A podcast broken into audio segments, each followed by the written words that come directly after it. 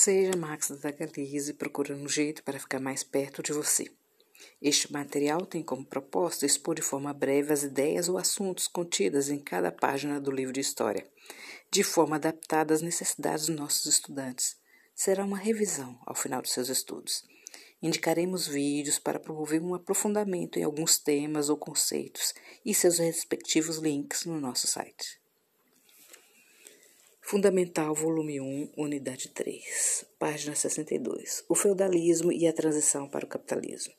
Você já assistiu ao filme de 1986, O Nome da Rosa, baseado no livro de Humberto Eco? Fantástico! Quem sabe, após seus estudos, você procure e assista para melhor entender a transição de mentalidade que aqui vamos estudar.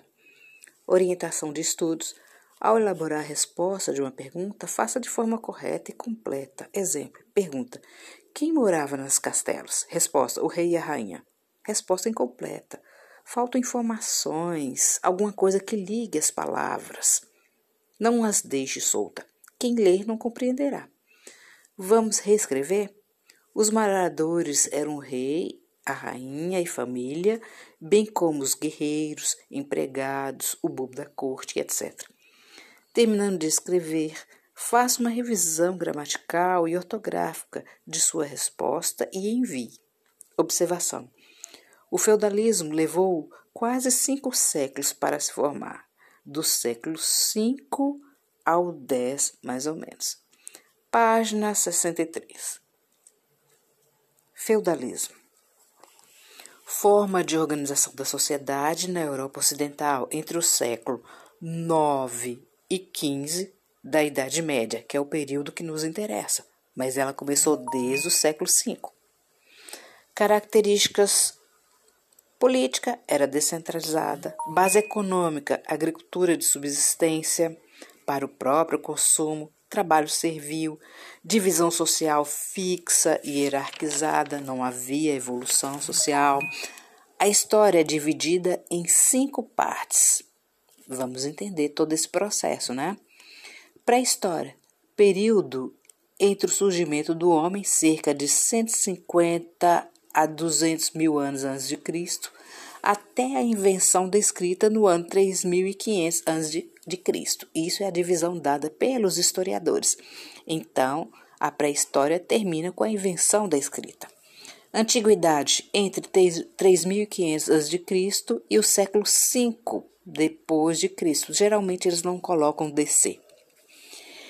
Idade Média ou medieval do século V ao XV. Idade moderna do século XV ao XVIII, idade contemporânea do século XVIII aos nossos dias. Quem fez a divisão? Os estudiosos, com base em critérios escolhidos por eles. Essa divisão serve para aqui facilitar a localização dos acontecimentos ao longo do tempo. Observação: cada período possui características políticas, econômicas, sociais e culturais próprias. Quando há uma transformação significativa, começa um novo período. A Idade Média é um período típico da Europa. Não se aplica a contextos históricos de outras civilizações, culturas ou continentes. Foi denominada de Idade Média pelos historiadores porque esse período fica entre o fim do Império Romano do Ocidente no século V e o início das descobertas marítimas no século XV.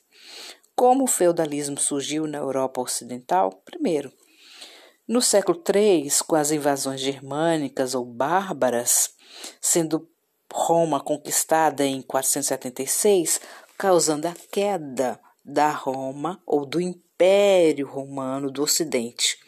Com isso ocorreu a desarticulação do comércio e os centros urbanos perderam a capacidade de sustentação. A sociedade acaba migrando para os campos, para a zona rural. Essa migração durou séculos e a economia europeia, página 64, passa a ser a agricultura.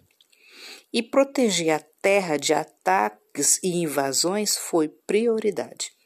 Esse movimento deu origem aos feudos ou senhorios, que eram grandes propriedades de terras que funcionavam como centro econômico e político no sistema feudal.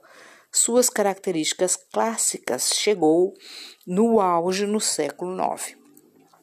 que é o período que vai nos interessar mais, 9 ao 15. Imagem, página 64, mostra um, um desenho de um feudo como era antigamente. Quase ao centro da imagem, um castelo, reduto nobre. Ao redor do castelo, mostra uma paisagem cultivada, várias paisagens cultivadas pelos servos, estradas, bosques, casas, um rio, uma igreja, alguns animais, moinho de vento e no desenho há pequenos quadros explicativos espalhados conforme o local ou atividade ali exercida.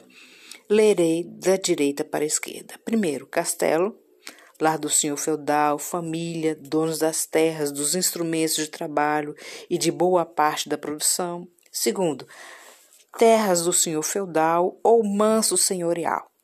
Servos eram obrigados a trabalhar nela alguns dias e eram as melhores terras. 3. Lavoura Santa. Apesar da igreja já possuir terras, alguns senhores cediam uma porção de terra para ser cultivada pela igreja. 4. Casa de Deus, igreja na terra do Senhor. A igreja monopolizava a cultura e legitimava a existência da divisão social, justificada pela doutrina religiosa.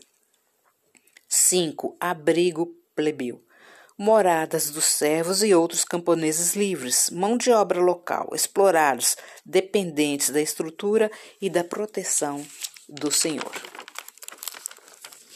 6. Zona neutra, florestas, pastos e bosques, para caça, pesca, pastoreio, lenha. Era acessada por todos o feudo, usadas pelos senhores servos, chamados também de terras comunais. Sete, canteiro dos pobres, terras mais pobres de difícil cultivo, também chamadas de manso servil. Era do senhor, mas o servo usava para cultivo próprio mediante pagamentos de impostos. Página 65. Observação. A nobreza e a Igreja Católica tinham a maioria das terras da Europa Ocidental eram donos dos feudos, assim governavam a vida econômica e política das pessoas. Poder político descentralizado. Não havia estados politicamente organizados ou países como temos hoje. Apesar da existência de reis, que também eram senhores feudais, o poder político estava dividido entre o rei e vários senhores feudais. Cada senhor era autoridade em seu feudo e rei não opinava sobre a administração de outros feudos, muito menos nos domínios da Igreja Católica, grande difusora de valores culturais, sociais e religiosos. Economia, agricultura de subsistência e no trabalho civil. Os servos eram trabalhadores livres Recebiam terra e proteção do senhor feudal em troca de fidelidade, obediência e pagamento de impostos e taxas, que são talha, lembra de leite, talhado, dividido. Tudo que o servo cultivava para si nas terras do senhor teria que dividir com o senhor feudal, que logicamente pegava as melhores partes. Banalidades: pagamentos pelo uso de fornos e boinho instalados no castelo, boa parte do que era moído e assado era do senhor feudal. Novamente. Outro ponto: apesar de livres, os servos estavam presos ao feudo. Se o feudo fosse vendido ou trocado, os servos permaneciam e serviriam a outro senhor, e não tinham direito de sair dessas terras. A agricultura de subsistência abastecia somente o local. Comércio estava em declínio uso de moedas era quase inexistente. Você sabia? Cidades nesse período eram muito pequenas e algumas eram ao redor do castelo. Só no período da Revolução Industrial que o Ocidente recomeçou a urbanização. Viver em grandes centros urbanos é algo recente. Página 66. Divisão social fixa e hierarquizada. Tem uma imagem. A divisão social da Idade Média era baseada em três ordens ou estamentos. A imagem mostra uma pirâmide que chamamos de pirâmide social. Essa pirâmide, na ponta, mostra juntos o clero e a nobreza. Em algumas pirâmides, geralmente é o clero na ponta, porque o domínio político era dele. Nesse período, né, abaixo vinha a nobreza, e abaixo dela, uma base grande e larga, eram os mais humildes, representados pelos servos e trabalhadores, como artesãos e vilões. O clero está representado por uma cruz, a nobreza por um escudo e uma espada, e os servos por foices e martelos, mostrando a função de cada um. A igreja ora pelos demais, nobreza guerreia e administra, e os servos e demais trabalhadores trabalham e sustentam a ponta da pirâmide. A posição de cada indivíduo é determinada pelo nascimento, conforme a classe social que nasceu. Nobreza e clero eram cheios de privilégios. Servos lhe cabe apenas as obrigações de servir. Não havia mobilidade social. Você, servo, nunca seria senhor feudal. Até no clero havia divisão: alto clero, os cargos mais importantes para a nobreza, baixo clero, os cargos mais próximos ao povo. Página 67. Exercício. Você terá que analisar as moradias. Um castelo, que tem a imagem, e um casebre de palha dos servos sempre trabalhando e explicar, devido à posição social, a função de cada um dos moradores. Página 68. Qual a função do senhor feudal? Qual a função dos servos? E as diferenças habitacionais? Página 68 ainda. Hoje, quem moraria nos castelos e quem moraria nas casas de palha? Página 69 mostra uma foto de uma cidade medieval do sul da França chamada Carcassonne. Essa foto destaca uma cidade cercada por um muro. A cidade cresceu próximo ao castelo. Quando não mais havia possibilidade de construir mais casas, cabia algumas casas ficarem do lado de fora da cidade murada. Por que o uso de muros? Era para proteger contra salteadores, ladrões, bandidos, ataques e invasores de outros povos ou mesmo de outro senhor feudal. Vimos muito disso na série Game of Thrones. Terminamos por aqui e continuaremos a parte 3 no próximo podcast.